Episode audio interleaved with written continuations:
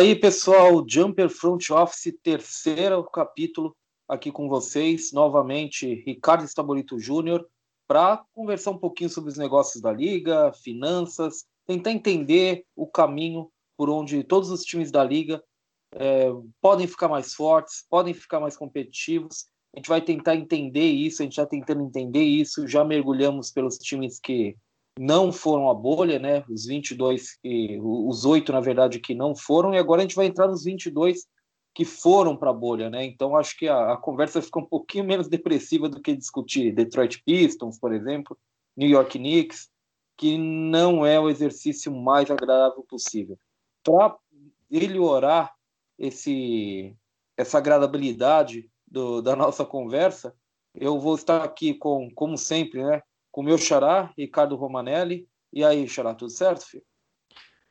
Fala, xará, tranquilo? É, já dando um aí pro André também, que vai se manifestar na sequência. E vamos lá falar de uns times um pouquinho mais animadores hoje. Tava na hora, viu? E, bem, o, o Xará já mandou um spoiler, né? Mas um spoiler que você já sabe também, né? Eu já sei, todo mundo já sabe. Vocês sabem que a gente está aqui para discutir os times da liga, as perspectivas dos times da liga competitivas numa, num espectro financeiro com o nosso guru do, das finanças da liga, André Mori. André, tudo certo aí contigo, cara? Senhores, tudo bem? Muito obrigado mais uma vez. Estamos aí, deu nem tempo de comemorar o título do Lakers, mas já vamos, vamos continuar falando aí da próxima temporada, que daqui a pouquinho já começa. E é isso, gente. Os times estão indo embora da bolha, né? Eu, eu tô aqui com dois torcedores do Lakers e, e sou a parte meio depressiva do negócio como torcedor do Magic. Os times estão indo embora da bolha e a gente está chegando, na verdade, para comentar esses 22 times que foram convidados para ir até Orlando finalizar a temporada. Essa é a primeira parte da nossa discussão sobre os seis times que foram até Orlando, que estiveram na bolha, mas não chegaram aos playoffs, não foram mata-mata, né? É, nós vamos discutir três agora e três no próximo, na nossa próxima edição, né? Na quarta edição do Jumper Front Office. O primeiro time desses seis, na verdade os três que a gente vai tratar aqui, é o San Antonio Spurs. San Antonio Spurs não conseguiu se isolar no recorde de maior sequência de classificação aos playoffs da história da liga, né? Acho que foi empatado, se não me engano, com o Philadelphia 76ers, que mas ainda na época de Syracuse Nationals, que também placou 22 anos, né? É uma era que acaba. Eu, eu particularmente não lembrava de ver um, um playoff sem San Antonio Spurs. Então é, é uma experiência nova. E eu acho que é uma experiência nova, é, é, é uma, uma abertura de horizontes para o próprio Spurs, porque depois de uma era super vitoriosa, é, em que foi o, o, o exemplo de organização para provavelmente todas as franquias, me parece que o Spurs agora vai ter que admitir né, o rebuild que, que é inevitável. Uma hora teria que vir. O, o Spurs tem 84 milhões e meio, né, quase 84 milhões e meio em salários garantidos para a próxima temporada. Isso, na verdade, vai aumentar consideravelmente. Eles podem chegar a 125 em potencial, quase 126 milhões em potencial, e muito disso deve ser ao contrato do DeMar DeRozan, uma player option que ele deve é, pegar de 27,7 milhões. Enfim, mas antes de falar de DeMar DeRozan, é, Xará, me parece que o caminho inevitável é a reconstrução, né? Até os, os, o, o que a gente viu do Greg Popovich lá na bolha foi um, um primeiro sinal de direcionamento para uma, uma, reconstrução de elenco, para um rejuvenescimento, jogadores mais jovens é, pegando o tempo de quadra, assumindo maiores papéis. Lógico que o DeRozan ele, ele tem um papel muito importante no time, mas eu acho que especialmente a ausência do Marcos Aldridge abriu alguns horizontes para caras como o Keldon Johnson, especialmente o novato, que jogou muito bem é, na bolha. Enfim, eu acho que não tem muito jeito, né? É hora de reconstruir, né, Xará? Exatamente, até porque, como você estava comentando aí, que né, 23 anos sem, sem ficar fora dos playoffs, É, volta e meia circula aí nas redes sociais aquelas coisas, né? O que acontecia no mundo quando o Spurs não foi aos playoffs pela última vez. Eu vou trazer só um fato aqui para mostrar como isso é uma loucura, que o Yannis Antetokounmpo, atual é, duas vezes MVP da NBA, ele não tinha nem três anos de idade na última vez que o Spurs é, não foi para os playoffs. O Luka Doncic, então, não tinha nem nascido, né? Então, acho que isso coloca bem em perspectiva essa sequência do Spurs que realmente entrou para a história. Mas a gente está aqui para falar da reconstrução, né? O Spurs eu acho que até demorou para abraçar esse caminho. Eu pessoalmente já teria feito isso no ano passado, mas é, por conta de toda essa situação com o Kawhi Leonard, né, a maneira como ele saiu e o Spurs, né, não querer dar o braço a torcer, quis competir, quis ir para os playoffs, né, acabou garantindo o último ano do contrato do Lamarcus Aldridge, que não era garantido, mas que também não é favor para ninguém. Com isso, é, o Spurs sabia que não ia usar esse dinheiro, não ia, não ia ter como usar esse dinheiro nessa off-season mesmo, pelo menos para nada grande. E agora tem aí nas mãos um contrato aspirante de 24 milhões de dólares, que numa, numa temporada onde todo mundo vai estar tá pensando na off-season de 2021 e ter espaço na folha salarial, com certeza vai ser um ativo muito valioso assim como o contrato de 14 milhões e meio do Rudy Gay e o contrato de 13 milhões e meio do Perry Mills. Então, sem contar, é claro, do DeRozan, né, que você já citou, tem a player option de 27,7 milhões. Então, só nessa brincadeira aí, o Spurs já tem mais 70 milhões em contratos expirantes na temporada de 2021, que é realmente uma cifra muito alta. É, eu não estou aqui com todas as folhas salariais abertas, mas se não for o time que mais tem contratos aspirantes, com certeza é um dos dois ou três que está melhor posicionado para 2021. É, resta saber o que, que o time vai querer com esse cap space, né? Porque, como você citou, tem muitos jogadores jovens interessantes. Né, tem aí o, o DeJounte Murray, que é um cara que já está naquela transição entre ser um jogador jovem e um cara que a gente já espera que chegue perto do que ele vai se tornar. É, eu achei que a extensão que eles assinaram com ele, considerando que é um armador, é uma posição bastante importante na NBA, é, tá num, num, ótimo preço, né? É um contrato que no ano que vem vai começar essa extensão em 14 milhões e ela vai subir ali até 17, quase 18 no, no final do contrato. Então, por um jogador do calibre dele, eu acho que é um, que é um excelente número. Né? Eu tenho aí o Keldon Johnson, o Derek White, é, o, o Jacob Poto, que é um cara que eles vão ter que tomar uma decisão agora na off-season também, mas existe ali algum núcleo jovem, é, apesar de que eu não enxergo nenhum jovem que vale a pena você construir ao redor dele. Então é aí que o Spurs vai ter que pensar como é que vai adquirir essa peça. Né? Você pode, por exemplo, jogar o jogo da Free Agents restrita em 2021, tentar pegar aí algum jogador da é o draft de 2017, né, que vai estar tá na, na classe restrita. Eu não confesso que eu não estou aqui agora de cabeça com os jogadores que não assinaram extensão e podem estar disponíveis, mas é uma forma talvez de você tentar buscar uma peça para ser o centro do seu projeto. E se você não for fazer isso, você vai ter que fazer isso pelo draft. E você pode justamente usar esses contratos aspirantes em 2021 para adquirir boas escolhas de draft. Então, eu acho que seria esse o caminho para o Spurs. Eu não espero, por mais que tenha jovens ali que eu gosto bastante, é, principalmente o Murray e o, o Keldon Johnson. É, eu não acho que nenhum deles assim vai ser aquele jogador que você consegue construir um time ao redor, nem que vá ser uma segunda peça, honestamente. São todos caras bons ali para compor o elenco como terceira peça em diante. Então, Vamos ver qual é a estratégia que o Spurs vai adotar para adquirir essa primeira e segunda peça, quem sabe até a terceira, né? Que vai ser mais ou menos a receita que todo mundo segue. É, buscar escolhas de draft, sejam próprias ou de terceiros, que possam é, trazer um, um, bom atleta e tentar usar esse cap space aí para adquirir alguém. E é curioso que o Spurs é um time que não tem tradição de fazer trocas, né? Eu não lembro agora, tem lá também uma estatística que em, sei lá, mil anos de Spurs eles fizeram uma troca na, durante a temporada e também fazem poucas durante a off-season, então vai ser curioso ver como é que um time com essa cultura vai lidar é, com assédio que certamente vai ter por esses contratos expirantes ao longo da temporada.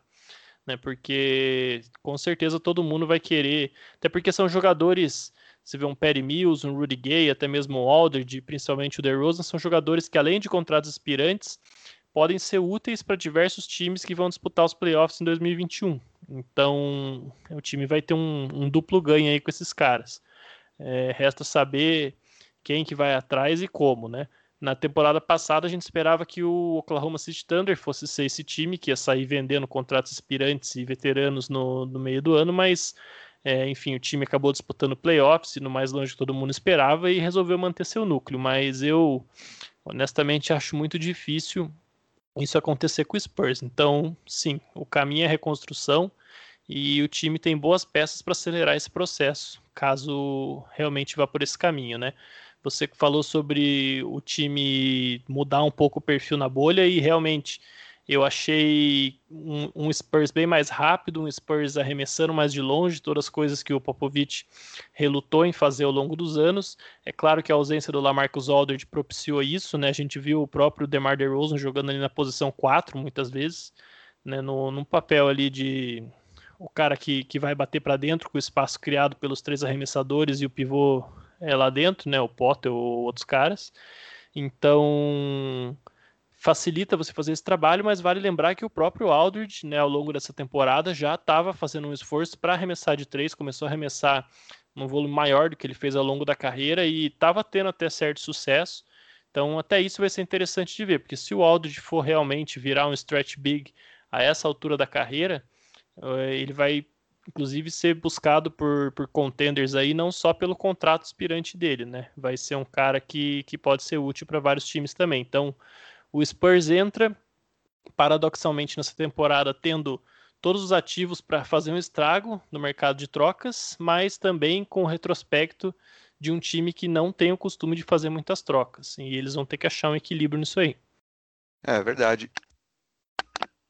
E o Spurs é engraçado, você olhando o elenco deles, você vê claramente assim, dois, dois perfis de jogadores, né? Tem esses jogadores já nos, nos 30 anos ah, em contrato expirante, né, que o, como você mencionou antes, esses contratos são 80 milhões, é muita coisa, né, obviamente, novamente, assumindo que o DeRozan pegue a, a sua opção, né? E do outro lado você tem essa, essa, nova leva de jogadores do Spurs, né? Então, DeJounte Murray, Derek White, Keldon Johnson, o Lucas, Samanit, né?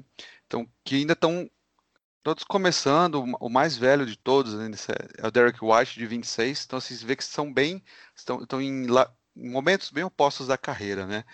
É, eu também acho que, que é a hora do, do rebuilding, né? Eles têm as peças para isso.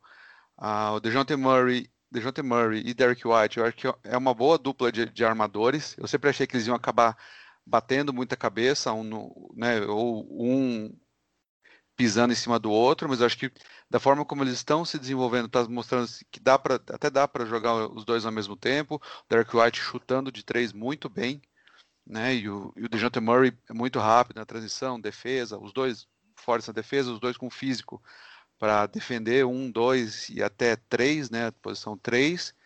Ah, isso além do que o Don Johnson mostrou muito bem. Lonnie Walker, é, quarto, ainda muito novo, né? Foi somente o segundo ano e é um jogador muito muito querido em San Antônio. Engraçado, eu tenho tenho família família morando lá. Os últimos dois anos assisti jogos do Spurs lá no, no AT&T e é impressionante como a torcida gosta dele. Então eles torcem muito e ele ainda tem 21 anos. Então, acho que ainda faz ainda tem lenha para queimar. É um núcleo bacana de armadores. Aí, agora falta começar a balancear esse, esse elenco. Também não acho que nenhum desses, desses jogadores a, seja uma primeira ou segunda opção no time. A, por enquanto, Murray e, e White, para mim, são jogadores titulares no NBA. Né? Os demais ainda estão ali tentando cavar o seu, o seu posto, mas é bom para ter um elenco. Ah, né? E, então acho que o Spurs consegue criar daí. Vai ter aí a, a, escolha número 10 nesse draft, né? É uma escolha boa nesse ano, considerando, né, acho que esse, esse draft, já falou nos episódios anteriores, é muito mais forte ali entre 4, a posição 4, 4 e 12, né? então é capaz de achar uh, um jogador melhor até do que um, uma escolha top 5, né? Estava vendo os, alguns mocks, vendo jogadores que devem ficar nessa faixa e podem ajudar muito o Spurs, né? como o Devin Vessel, de, Florida State, ou Aaron Nesmith, de Vanderbilt. Né? São dois jogadores é, 3D, né? que defende muito e arremessa muito bem de três. Então são dois que poderiam encaixar muito bem nesse, nesse Spurs. Aí um jogador também acabei não, não mencionando uh, no, no, núcleo jovem, porque eu ainda, eu ainda não sei o que, que ele vai ser nesse, nesse Spurs, que é o, o Jacob Potel, né? Ele está indo aí para free agency restrita dele este ano. Uh, que, que se ouve de San Antonio é que o Spurs gosta muito dele, acredita muito nele, mas é um jogador que com quatro anos ainda não, ainda não firma, não mostrou alguma coisa muito sólida. Tem alguns bons números avançados, mas não é aquela aquela segura foi ok, é um, dá para a gente construir, ter ele como um pivô titular, né, por mais que ele tenha 24 anos, tem as limitações, sobretudo físicas, né, não é aquele pivô mais ágil, né, esse pivô que também espaça, como muitos querem buscar, mas alguns outros jogadores por aí na, na NBA, como o próprio Zubat, já mostrou que também não, não, não é todo mundo que vai ser um, um, um stretch five ou que tenha a agilidade de pés para trocar e marcar um, um Stephen Curry da vida, né? Então acho que ele, o Spurs deve manter ele, colocar a qualifying offer, né? Até porque isso é uma coisa importante pro Spurs, é, que se, se considerando essa, essa cap hold que fica né, pela qualifying offer, o Spurs pode trabalhar a free agent time acima do cap. Né? O que pode parecer besteira, mas isso tem uma, uma diferença muito importante, é que você trabalhando acima do cap, você tem acesso a mid-level exception, né, que é aquela exceção que os times acima do cap podem usar para contratar alguns, alguns jogadores, que esse ano, se nada muito brusco uh, acontecer, né, com, com o salary cap do próximo, da próxima temporada, ela vai ser de 9,3 milhões, além de uma exceção bianual né, de 3,6. Então, são alguns jogadores a mais que, que, o time pode contratar por esses valores. Se o Spurs declinar essa qualifying offer, né, e o, o próprio DeRozan, se for o caso também, né, também abrir mão dessa da opção dele e o Spurs ficar abaixo do cap, o que, que acontece? O time não tem acesso a essa, principalmente a, a mid-level exception de 9.3, e fica só com o que a gente chama de room exception, que é um valor de 4,8 milhões somente. Então isso assim, pa parece besta quando a gente fala, não, limpa o cap, mas é importante manter esse valor no início para poder, no início, ou mesmo se não vai usar, não vai ter um, um jogador grande para usar esse, esse cap, né? Então acaba, é, é, muito melhor que você tenha essa, essa exception de 9.3, que é quase o dobro, né, da, de uma de 4.8. É, o Spurs ele tem muitos caminhos para seguir, pelo menos é, é, assim que eu enxergo. E eu penso, assim, até voltando um pouco no que o Xará disse, que o, o caminho para eles não vai ser investir alto agora, realmente. Eles vão apostar nessa possibilidade de oferecer dois para três contratos máximos até na, em 2021, potencialmente, assim como muitos times da liga estão fazendo, né? Então, é assim, o Spurs meio que seguindo a rota que, que a maioria do, do, dos times está maioria dos times enxerga o mercado, né? Pensando mais em 2021 do que 2020 agora. Bem, o grande ponto de interrogação, provavelmente do, do Spurs e, e vocês já comentaram isso, é o DeMar DeRozan. Não um ponto de interrogação por causa do que ele pelo que ele vai fazer, porque me parece muito claro que esses 27,7 milhões de é, player option vai, vai ser exercido por ele e ele vai aceitar esse contrato. Ele foi muito bem, ele fez, ele, ele talvez ser, na bolha, certamente foi o melhor jogador de quem ninguém falou. Ele foi muito, muito bem na bolha, fez uma temporada no geral boa para mim. É, a gente até meio que não comenta porque o Spurs não estava nos holofotes, mas acho que o DeMar DeRozan fez uma temporada assim bastante sóbria, bem, bem interessante mesmo. É, é uma prova de como ele ele cresceu como jogador, né? Hoje ele é, é um, um, excelente iniciador de ataque, né? Um cara que, que domina esse o drive and kick, que é uma coisa que está muito em voga na NBA. É um jogador que realmente ele aprendeu a fazer o time jogar. Você vê ele como ele era no início de carreira e hoje são dois jogadores absolutamente diferentes. De qualquer forma, essa questão técnica ela não influi tanto quando a gente fala no salário. Esse salário aqui é uma oportunidade, provavelmente, para o Spurs ver de, de se movimentar, é, ou em alguma troca, ou esperando expirar de fato. É, eu queria saber, até começando pelo André, dessa vez, o que, que dá para fazer com esse contrato do DeMar DeRozan? Eu acho que tem. Ele é um desses coringas que dá para partir em vários caminhos. Mas será que é, é o ideal para o Spurs pensar em despachar, em trocar ele? O ideal é manter, talvez pensando em num, num próximo passo, até manter ele num, num salário menor? Porque os caminhos para um cara como o DeMar DeRozan parecem muito abertos e o problema é que o mercado não está absorvendo esse tipo de jogador que ele é, né? Ele é um excelente jogador que vai na total contramão do que ele que é hoje de um ala, né? É, é verdade. Eu, ele, ele até participou acho que semana passada, se não me engano, do podcast do J.J. Redick, né? E, e, falou dessa da, da relutância dele em, em, arremessar de três. É, eu não concordo até certo ponto com o que ele fala, né? Eu acho que ele se recusar, a, né, entre aspas, a chutar de três, é, não vejo necessidade nisso. Acho que se tiver oportunidade, precisa chutar, mas também não acho que ele deva abrir mão do, do, do forte dele, que é aquele joguinho, jogo no mid ali, dele. Ele é muito forte e é muito eficiente, né? Acho que vale a pena destacar também que essa coisa do, do, do Murray, Murray Ball, né, de só não, só arremesso de três ou, ou bandeja, também não deve ser levado ao extremo. É, o, alguns jogadores, isso é o único problema é que são pouquíssimos jogadores, e o DeRozan se encontra nesse meio, né, de jogadores que são muito eficientes no mid.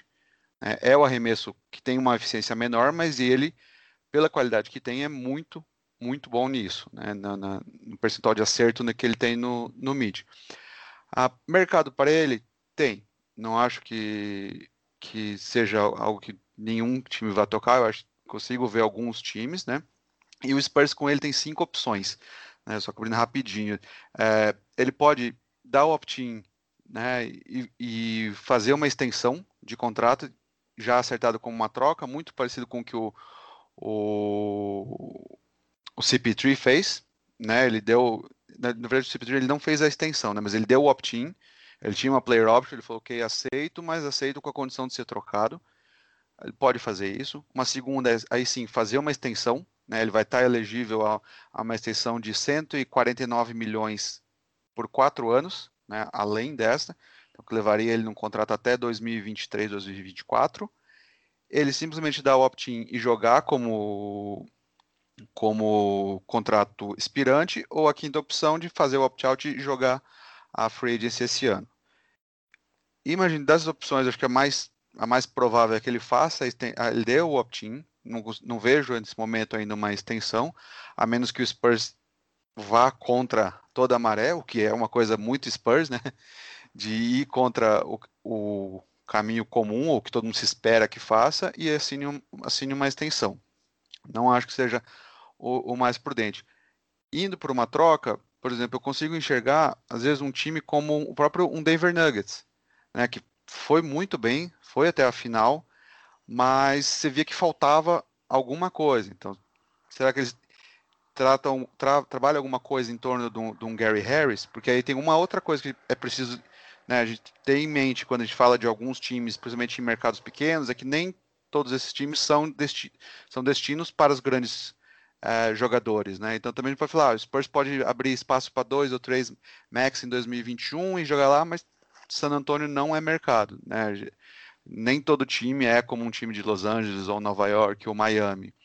Então, acho que se for para o caminho da troca, eu vejo o Spurs buscando algum jogador com, contra... com pelo menos dois ou três anos de contrato, né? Então a gente está falando de um, de um, Gary Harris no Nuggets, ou às vezes um Aaron Gordon no Magic, né? Que também, dependendo do que acontecer em Orlando com o, com o Evan Fournier, tá? abre uma necessidade na, na, na wing, né? Na, para lá em, em, Orlando. Então, acho que se o caminho for por troca, o Spurs vai tentar buscar jovens ou veteranos com contrato um pouco mais longos aí para não ficar na mão em um ou dois anos.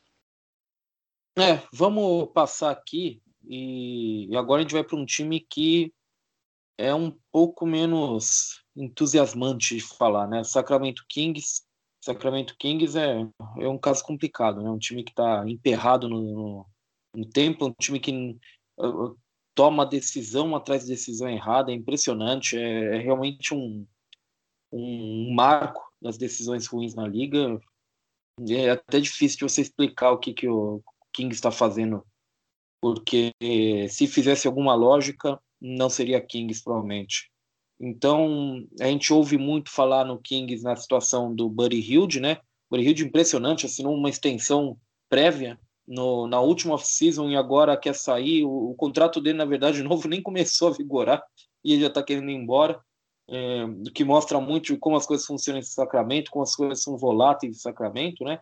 É, agora, lógico, a gente está falando de Buddy Hilde, mas André, é, além dele, que me parece uma peça de troca muito clara, o que, que essa nova diretoria do, Kings, né, mais uma nova diretoria do Kings, ela pode pensar em fazer? O que, que, que dá para você ter, trocar? O que, que dá para você movimentar nesse elenco? Além, obviamente, do Buddy Hilde, que não é muito uma escolha, né?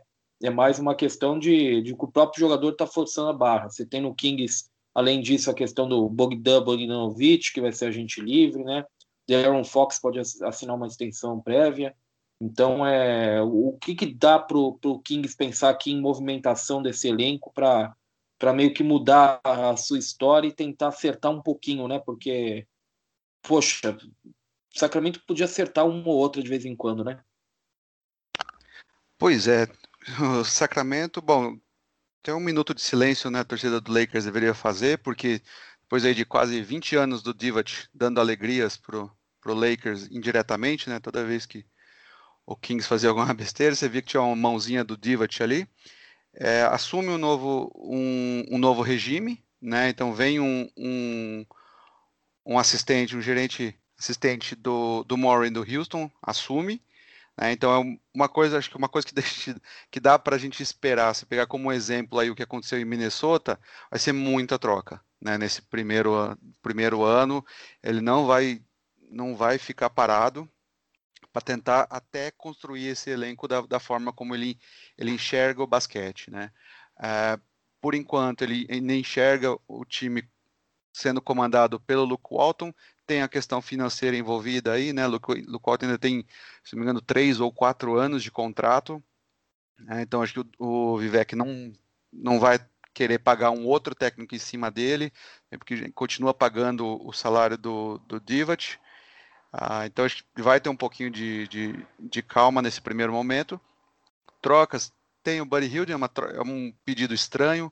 O que se ouve de lá é que ele, ele relacionamento dele com o Luke tá né, estremecido, parece muito aquele tratamento que o, que o Luke dava para o Julius Randle em, em Los Angeles, botou o Buddy por banco, né, deixo, trazendo o Bogdanovich para o time titular, que curiosamente foi melhor, né, o, o Buddy Hill continuava terminando os jogos, ele simplesmente só não começava como titular, mas ele, os números dele melhoraram todos, o, o, a forma de jogar do Kings também melhorou, mas ainda assim o Buddy não, não, não gostou, já andou curtindo vários posts em Instagram e Twitter de, falando dele no, no Sixers, pode ser um destino, falam muito do que o Kings poderia aceitar o Horford de troca. Tem que ver o, o que mais o Kings levaria nessa, nessa troca, porque é, um, é, muito pouco, né? Trocar de, é, mano a mano os dois. Bogdanovich ele tem uma opção, ele tá com uma free restrita, né? Ele tá, terminou o terceiro ano só. Foi uma escolha de primeira rodada, mas é aquela, também aquelas detalhezinhos na regra. Ele, como ele demorou alguns anos para vir para a NBA, passou aquele prazo onde ele assina dentro da, da, da Rookie Scale.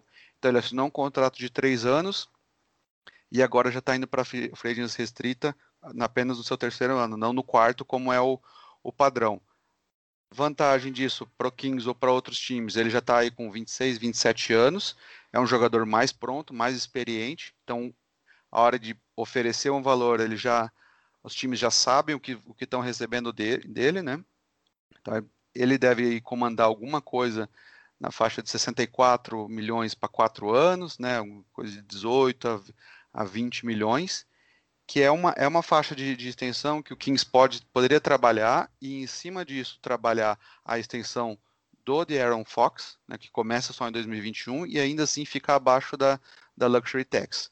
Então o valor nessa faixa seria interessante pro Bogdanovich e pro Kings, né, valendo lembrar que times que vão ter essa, esse potencial aí, né, para oferecer algo na, nessa faixa de 18 a 20 milhões, são times que estão, por pior que pareça, estão no estágio pior ainda que o, o Kings, né? Então talvez valha também para o Bogdanovich assinar essa, essa extensão se for nessa faixa aí de 64, 65 milhões. É, o Bogdanovich é um cara interessante, André, porque você falou até 26, 27, na verdade ele está com 28 anos. E ele é um cara que, por ele estar tá no terceiro ano, né, terminou a terceira temporada na NBA, muitas vezes o pessoal olha ele como um jogador jovem, né, até por estar tá no Kings, que é um time jovem tudo mais. Mas, como você bem destacou, ele é um cara muito pronto. É, eu acho ele muito bom, inclusive. É, quem não assiste muito o Bogdanovich talvez ache que seja, sei lá, mais um, um arremessador europeu, né? Mas ele é, ele é muito mais que isso, é um jogador que ele, ele chama muito o jogo, ele já teve momentos muito importantes na carreira né, durante a, a, estadia dele na Europa, né? Um cara que foi duas vezes campeão da Liga Turca, foi MVP das finais da Liga Turca também. Ele é o cara que foi, em 2017, ele foi o cestinha das finais da Euroliga, foi campeão da Euroliga, inclusive, né, jogando com o, o Fenerbahçe nesse ano.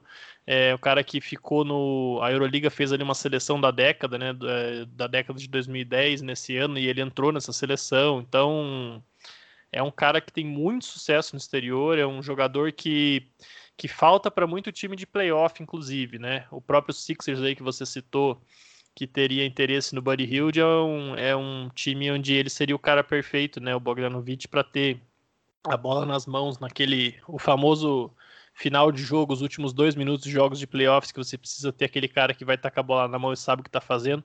O Bogdanovich é um cara que quase ninguém fala, mas que, que pode muito bem ocupar essa função.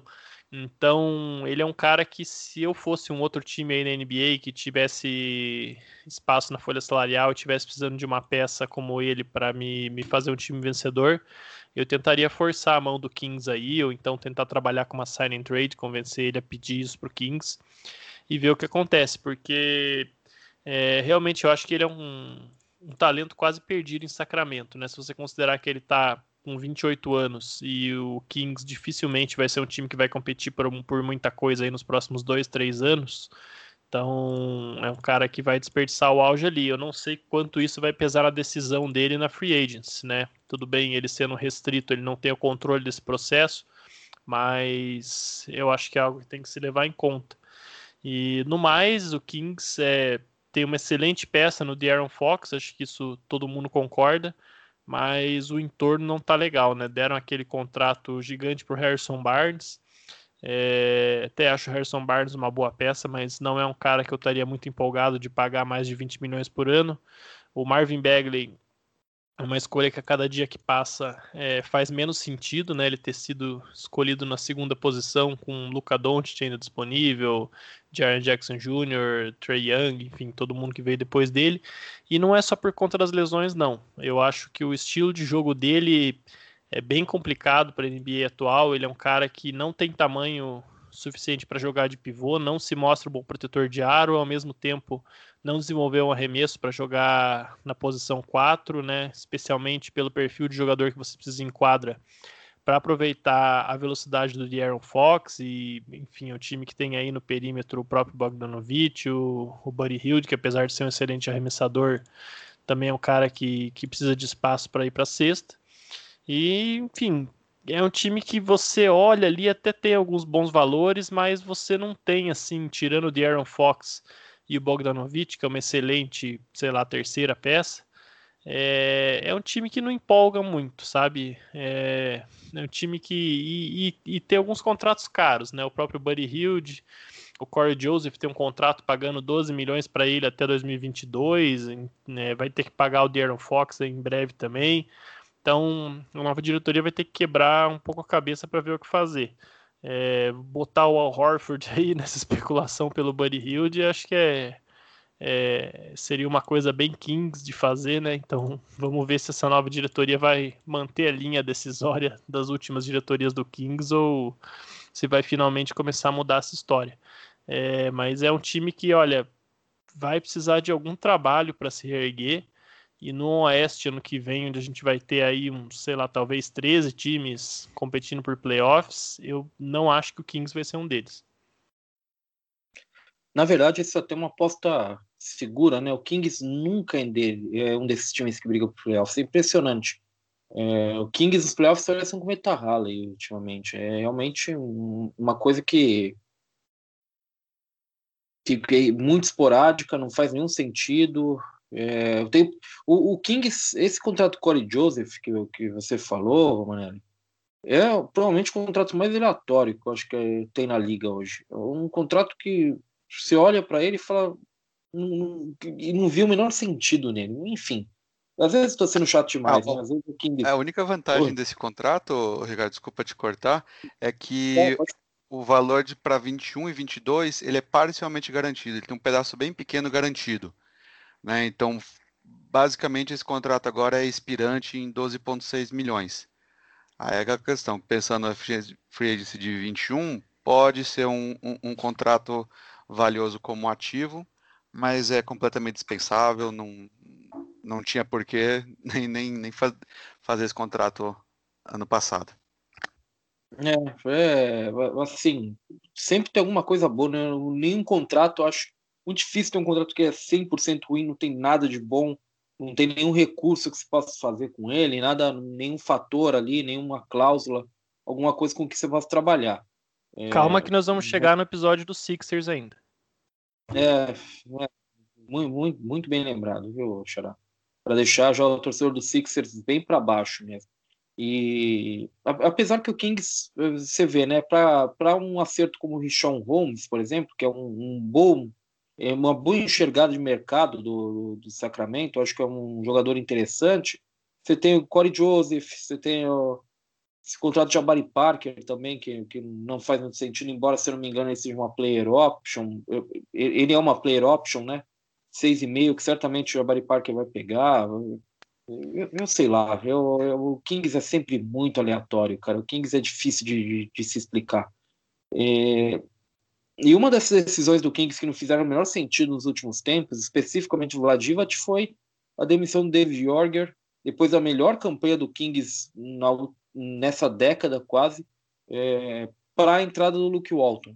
Né? E, e agora você tem a, a, notícia que o Alvin Gentry, né, técnico foi demitido do New Orleans Pelicans, ele já foi contratado pelo, pelo Kings para ser o, o auxiliar principal do Luke Walton, ou seria uma sombra, Xará? É, ele foi contratado aquele cargo né, de Associate Head Coach, que toda vez que contrata alguém nesse cargo, ninguém entende direito o que, que quer dizer. Né? Ele, ele, em tese, ele é um co-técnico, os dois teriam a mesma autoridade, mas a gente sabe que na prática não funciona assim. E isso aí a gente pode ver de várias formas, né? Por um lado, pode ser uma sombra para o Luke Walton, é, né, pô, o Luke Walton pode não ficar muito tranquilo com isso, pode ser uma espécie de babá para o Luke Walton também. É, é difícil a gente definir qual que vai ser realmente o papel, a gente tem que olhar sempre o contexto da contratação, né, como no caso, é, um outro caso que eu estou lembrando agora de associate head coach foi quando o, Minnesota Timberwolves contratou o, o Ryan Sanders, não, desculpa, o David Vanderpool para ser associate head coach do Ryan Sanders. Nesse caso, o Vanderpool era um dos assistentes de maior destaque na NBA, para ele não faria sentido ir para outro papel de assistente, né? E, então, o associate head coach foi uma forma de dar mais prestígio para ele no momento em que ele merecia esse prestígio. E o Sanders também era um cara ainda novo, né? Tinha acabado de ser promovido a head coach, então é, fazia sentido. No caso do Pelicans, desculpa, do Pelicans não, Pelicans é o ex-time do Gentry. No caso do Kings, né, com o Gentry, é, eu acho que tem mais a ver com a experiência do Gentry, né? Um cara que está aí já, é, se eu não me engano, o primeiro trabalho dele foi com o Phoenix Suns ali por 2007, 2008. Então é um cara que está aí quase 15 anos, né? No papel de técnico. É um cara que já tem mais de 60 anos, né? Tem uma experiência muito grande no basquete. Então É, eu acho que é mais uma questão de respeito por ele. Não é um cara que você vai fazer assistente de um Luke Walton, que é um cara que ainda está começando a carreira, ainda é um técnico jovem, né? Ia ficar uma coisa, não sei, não ia fazer muito sentido. E o Walton trabalhou com o, com o no Golden State Warriors, né? Quando os dois eram assistentes lá, se eu não me engano, no primeiro título do Warriors, né? Os dois fizeram parte da equipe do Steve Kerr. Mas se eu fosse o Luke Walton, eu ficaria preocupado sim, tá? Porque o Walter é o cara que não mostra resultado na NBA. Ele foi, eu achei que ele foi mal como técnico do Lakers, acompanhei isso de perto. Em vários momentos eu até defendi ele quando se pedia a demissão dele, porque não era ele o problema do time, mas ele também não era parte da solução, sabe? Ele é aquele cara assim que é, tudo bem, o cenário não era o ideal e um outro técnico não necessariamente venceria mais, mas com certeza ele também não estava contribuindo para vencer. E eu acho que no Kings ele repetiu muitos dos erros que, que mostrou no Lakers. E ele, se ele não se cuidar, tiver uma performance ruim, ainda mais com essa questão dele tá, né, o, dizem que o Buddy, um dos motivos que o Buddy Hield não quer é, ficar mais no Kings é por causa dele. E tudo bem, porque o Fox e o Bagley ainda estão no contrato de, nos contratos de calouro, o Hild é o jogador mais bem pago do time hoje, né, para a temporada 2020-21. Então, isso também pesa um pouco, não é o cara com que você quer que seu técnico brigue, então, não sei. O Gentry, inclusive, tem, é, treinou o, o Buddy Hield em New Orleans, dizem que um dos motivos dessa contratação é por causa da relação dele com o Hild. Então, vamos ver. Eu, mas se eu fosse o Luke Walton, eu ficaria preocupado sim. É, eu acho, acho que a preocupação é válida e não é e já, já acontece antes mesmo do, do Alvin Gentry. É, eu acho que assim é muito comum quando um, um novo regime assume um time, ele querer escolher o seu técnico. Né? Eu acho que se, se, se o, o dirigente principal a primeira escolha que ele tem, e uma das, un... uma das poucas que ele consegue decidir quase que sozinho, né, menos que seja um dono que tenha muito dedo no, no dia a dia da, da, franquia, é o técnico. Então, a menos que seja já alguém que já tenham, já conheçam de, de outros carnavais, né, é muito comum isso. Se você pegar histórico, praticamente todos os times que mudaram o regime pode ter um ou dois anos começam trabalhando juntos, mas invariavelmente acaba indo por uma, uma demissão, uma troca de, de comando. Mas eu, eu vejo com. Se eu pensar exclusivamente nessa temporada, acho que a vinda do, do Alvin Gentry é, uma, é um bom sinal para o Luke Walton por alguns motivos. Um, ele, a experiência, como o, o, Roma falou, né? acho que ele traz, traz essa experiência mais ao lado dele, e alguém que não é né, do que os torcedores do, do Lakers falaram muito, que a, as comissões do, do, do Luke eram sempre só os amigos dele de faculdade. Né? Amigo de faculdade, um outro de time na NBA. E, então ele dava muito valor, muito mais valor a isso do que o que cada um entregava em quadra, né?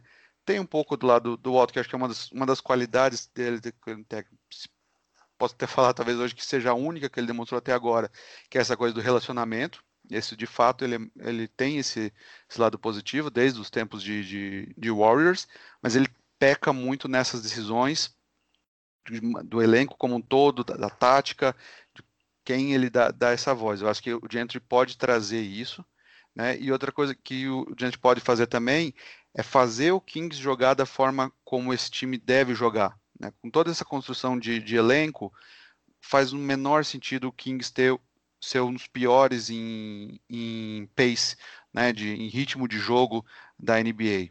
E isso o Gentry tem já desde sempre. Né? Quando ele assumiu o Pelicans, Pelicans era o 27 em, em pace. Né? Então ele trouxe o Pelicans para nono no primeiro ano, oitavo no segundo, primeiro, terceiro, e essa temporada foi o segundo melhor em pace na, na, na NBA. E esse time, quando a gente olha para De'Aaron Fox, próprio Marvin Bagley, quando pode jogar, né? o Bogdanovich, o Hill é um time feito para correr. Então acho que também se o, o, o Luke ouvir e pegar mais esse lado né, do, do, do Gentry e parar de ouvir também ali né, o, o Jesse Mermus, que é, tem sido sempre o braço dele, braço direito dele onde, por onde ele passou, eu acho que dá para pelo menos o Kings mostrar um pouquinho mais do que foi aquele time do, do David Jagger no né, último ano, quando mostrou, falei, opa, tem alguma coisa aqui em Sacramento que não, que não seja tão, tão depressivo, né? Mas vamos ver. Mas a longo prazo, médio e longo prazo, não acredito que o Luke continue. Também não sei se o Alvin Gentry é o, o perfil de técnico. Né? Se a gente olhar para o Houston Rockets, não é o não, não se fala, não é um tipo de técnico que fala muito ali, mas a gente também não sabe se, se o novo regime vai, vai simplesmente querer fazer um Rockets 2.0 ou vai colocar a mão dele ali, né, na filosofia dele no, no Kings. É, eu, eu, até já escrevi sobre isso no Jumper. O Kings é um melhor time quanto mais corre, quanto mais acelera o jogo. E realmente com o Luke Walton, isso é um dos pontos que em que o time retrocedeu terrivelmente, né? Um time lento, não faz o menor sentido. Assim como muita coisa no, no Kings não faz sentido. Onde as coisas parecem estar fazendo um pouco mais sentido é no Phoenix Suns, né? Phoenix Suns na bolha foi uma revelação eu todos os jogos acho que ganhou a simpatia de todo mundo. Muita, muita gente estava torcendo para eles chegarem no, nos playoffs ou pelo menos terem a chance de jogar aquele play-in. Não aconteceu mas me parece que o Suns, que completou uma década longe dos playoffs agora, né? Me parece que deu o sinal de que finalmente avançou. Uma, uma casa que pode ter dado um passo à frente e pode estar competitivamente mais relevante. Pensando na próxima temporada, o Xará, você acha que é, o Suns ele chegou naquele momento em que realmente o pensamento tem que ser ou chegar aos playoffs ou é um desastre mesmo, ou é, é, é, ter um pouco mais de calma. Os resultados da bolha eles têm que ser relativizados um pouco mais e não ser levados tão ao pé, ao pé da letra assim. Olha, eu não vou dizer que não que é um desastre não classificar, mas o, o Suns precisa competir por uma vaga nos playoffs ano que vem. Isso eu não tenho dúvida. Na última temporada até pareceu que ia fazer isso no começo, né? Depois caiu muito de produção, sofreu com lesões, mas principalmente com a suspensão do DeAndre Ayton, né? O Ayton que é um cara, é... o Suns já foi suficientemente criticado por selecionar ele, não o Luca Doncic na, na, no draft de 2018. Acho que isso nunca vai conseguir ser apagado da carreira dele, é uma sombra que sempre vai pesar sobre ele. Mas, dito isso, ele é um cara que evoluiu muito como defensor desde que entrou na liga, que era o grande calcanhar de Aquiles dele, e, ele tá com toda a cara que consegue, vai conseguir ser um bom complemento para o Devin Booker, que é o principal nome desse time. E quando você olha que o Suns finalmente tem um quinteto, né? Tem ali uma, um quinteto que faz sentido, que defende bem, que ataca bem com com o Rubio Booker, o Michael Bridges, o Kelly Oubre e o DeAndre Ayton, com um bom sexto homem, né, fazendo esse papel que é o Dario Saric. É um cara que, que já no Sixers ele tinha muito essa característica de, de ser o cara que inicia o, o ataque do time, então esse papel para ele como sexto homem é perfeito. E o Money Williams, que é um, um bom treinador, né, tá aí retomando a carreira é, como treinador principal depois de passar alguns anos fora e, e, depois como assistente, né? Porque, enfim, teve aquela tragédia lá com a esposa dele. Era um cara que, se não fosse isso, com certeza já teria assumido uma outra equipe antes. E, enfim, é um time que tá coeso, tá maduro, né? É um time que ainda é jovem, né? O Booker tem só 23 anos, o Bridges é um cara jovem, o Ubre ainda é um cara jovem, o Aiton também. Então, é, até por isso eu acho que não é um time que tem a obrigação de ir para playoffs. O Booker tem contrato ainda até 2024, então não é um time que tem que se preocupar por enquanto com uma saída dele ou com um pedido de troca, alguma coisa assim. É, tem ali as suas principais peças né, com, com contrato pelo menos para esse ano. Vai ter que tomar algumas decisões aí no off-season, que eu acho que o, o André vai abordar um pouquinho melhor no comentário dele, porque o Suns é um time que pode criar cap para ser um player no mercado desse ano, buscando uma peça aí para ficar ainda mais competitivo, mas a gente está falando de um Oeste onde nesse ano de 2019 e 20 já foi muito difícil competir por uma vaga nos playoffs e que no ano que vem vai ter um Golden State Warriors de volta, vai ter um Portland Trail Blazers que classificou ali bem no final em tese com mais saúde, vai ter um New Orleans Pelicans também em tese melhor. Então vai ser difícil brigar por essa vaga, mas a gente tem que ver o Suns brigar. O Suns não pode ser aquele time que vai ser saco de pancadas, que vai frequentar ali a 13 terceira, 14 quarta posição do Oeste, que vai ser o time que é, o LeBron James vai descansar quando for jogar em Phoenix, sabe? Esse que é o tipo de coisa que a gente viu nos últimos anos. Então, é, classificar para os playoffs não é obrigação, mas o Suns precisa brigar, porque tem as peças para isso, mostrou maturidade para isso na bolha, mostrou crescimento, é, mostrou coesão, e, e eu acho que tem tudo para continuar nessa pegada assim que a temporada voltar. É, eu acho que o caminho é esse mesmo, só, só tem, tem que tomar só aquele cuidado, né? 8 e 0 na bolha não significa que 20 e 21 é Suns é 62 e 20, né? Se de um, ou dois e ganhar o Oeste. Eu acho que preciso ter, ter esse cuidado também, né? É, se a gente olha, apesar de ter, ter, ter, esse, esse amadurecimento rápido nesse, nesse período parado e na bolha, é um time jovem, né? Tirando o Benz é, com 33 e o Rubio com 29, é, todos estão de 26 para baixo. Mas é um, é um conjunto muito bem muito bem montadinho. Você vê que as peças todas se encaixam, né? O próprio Cameron Johnson, que foi o, o calor desse ano que eles escolheram lá em cima, na 11 primeira escolha, né? Que todo mundo malhou, eu inclusive, né? Por ter, ter escolhido ele muito alto, muito alto, né? Era uma posição de necessidade para o Suns, mas acho que ele poderia ter sido escolhido um pouquinho mais para baixo. Encaixou perfeitamente no time titular, né? Nessa na bolha, essa mudança que, que o Monte fez levando ele para o time titular e colocando o, o Saric como sexto homem, acho que se encaixou muito bem.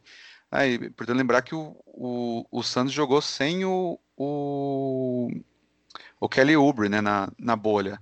Então, assim, a gente olha, tem um, tem um time bacana, ainda faltam algumas peças, né? Acho que falta principalmente um, um segundo ball handler, né? Um outro jogador para armar também, quando não tá o Rubio, ou mesmo para vir do banco porque fica quando, quando o Rubio e ou o Booker estão fora da quadra, você vê que cai demais, né? Tanto que o, o Suns acabou indo para a bolha com o, com o Cameron Payne, né? Acho que o, tem o Javon Carter, que é um jogador que eu sempre gostei, é, é bacana, é esse jogadorzinho de banco, armador baixinho, que você olha assim, putz, esse cara não tem lugar na NBA, mas ele passa a bola, né, faz o passe certo onde precisa ir, vindo do banco, ele é free agent, deve não sei se, se eles vão renovar, mas é um jogador interessante. Né? E de Friends também tem o. Tem, eles têm então o Aaron Baines, que valorizou muito essa temporada, né? O, com, a, com, a, produtividade dele em Phoenix. O Dario Saric, que é um, um restrito. E o, o Frank Kaminsky. Né? Se não me engano, ele tem. O, não lembro se agora se é uma player option, desculpa, vou ficar devendo. Essa é uma parte não, não garantida. Mas enfim, eu acho que o caminho pro, pro se o Suns abrir mão desses, principalmente desses dois, né, o Serge e o Benz abrir mão dos direitos deles, eles podem abrir até 20 milhões em cap e poder ir para essa free agency. Fala-se muito de oferecer um grande contrato para um Fred Van Fleet do, do Toronto, né, que também está na hora dele ganhar o, a, a, aposentadoria, né, dos netos dele, um grande contrato. Mas eu sinceramente eu não sei se é esse o caminho. Né? Eu acho que o, o Suns ainda mais sendo uma, uma tão fraca, a menos que eles enxerguem no Van Fleet é, assim, é, a, é a segunda ou terceira peça, né? terceira peça ao lado do Booker e um, e, e um DeAndre Ayton, mas eu acho que é um momento arriscado. A opção de troca que eles têm é o Rubio, para também gerar mais cap. Né? Um time como o Hawks, por exemplo, pode, pode se interessar para ter um jogador para ser ali reserva do, do Trey Young, né? E tem cap para absorver esses dois anos e 34 milhões do, do Rubio sem, sem muito problema. Mas eu acho que essencial para o Suns aqui é manter essa bolha, ver, ver o, o que da bolha é verdade, né, e, e transfere para uma temporada regular a normal, e aí depois daqui para frente. Mas acho que, como o Roma falou, é, chegou, acabou a, a fase do, do Suns de pensar no draft do ano do ano seguinte, né? Já começar a temporada pensando no draft do ano seguinte, acho que é a hora mesmo de, de começar a disputar ali. Se tiver sempre na nona, décima posição, nona, décima posição, aí dependendo de como desenrola a temporada, pode entrar no, nos playoffs e começar a participar dessa da brincadeira É, eu, sigo um pouco na linha de vocês em termos dessa questão da, da história da bolha, sabe? Eu, eu acho que, que o Suns tem que pensar em brigar, acho que já deu, realmente, mas pegar o, o que aconteceu na bolha como uma comprovação de que é o momento, eu acho muito assim simplista. Muitos desses oito jogos que o, o Santos jogou, a maioria deles, pelo menos, ou ele era o único time completo, ou era o único time até com alguma motivação para vencer esses jogos. Então, assim, eu realmente vejo com muito pé atrás esse, essa campanha do, do Suns, embora acredite que, que em termos comportamentais né, em espírito, mentalidade, o time realmente deu um passo à frente. É, o, o, André até já comentou sobre isso, eu queria ouvir o, o Xará um pouquinho né, né, nessa linha, né? Aaron Baines, agente livre, né? O, o Frank Kaminsky, na verdade, é, é opção do time o ano que vem, o contrato dele, em 5 milhões, se eu não me engano. E o Dario Saric se tornando agente livre restrito, né? São três jogadores que foram importantes para o elenco, é, agora, você pode abdicar dos três e fazer um investimento maior, né? Como o próprio André disse, Fred Van Vliet é um nome que, que se comenta muito. Poderia ser um Jeremy Grant, por exemplo, também, algo um, um bom jogador.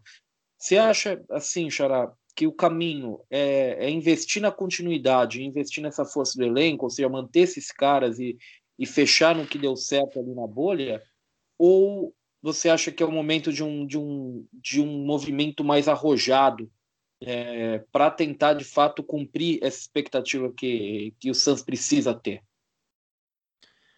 Olha, eu acho que isso vai depender bastante do nome que se apresenta. Então, se você tiver sentir que tem a oportunidade de pegar aí um Fred Van Vliet, alguém assim, é, você abre, faz o esforço para abrir esse espaço. Mas honestamente, um, um Aaron Baines, que é um cara que eu não sei se fica no Suns, é um bom jogador. O Saric é um bom jogador. O Rubio aí, que eles fossem trocar num, num cenário desse, também é um bom jogador. São todos jogadores úteis para rotação. Então, a gente está falando de uma classe de free agents aí que não é muito atrativa, né? Então, se você tiver a oportunidade de pegar um dos melhores free agents dessa classe, eu acho que vale a pena. Se não, é, você pode rolar isso aí para frente, até porque em 2021 o Suns consegue criar mais espaço ainda e aí sim é, brigar aí por, por esses free agents que vão estar inclusive numa classe melhor, né? É, eu acho que o Saric, principalmente, é um cara que, por contexto desse time, eu não abriria a mão. Ele jogou muito bem na bolha.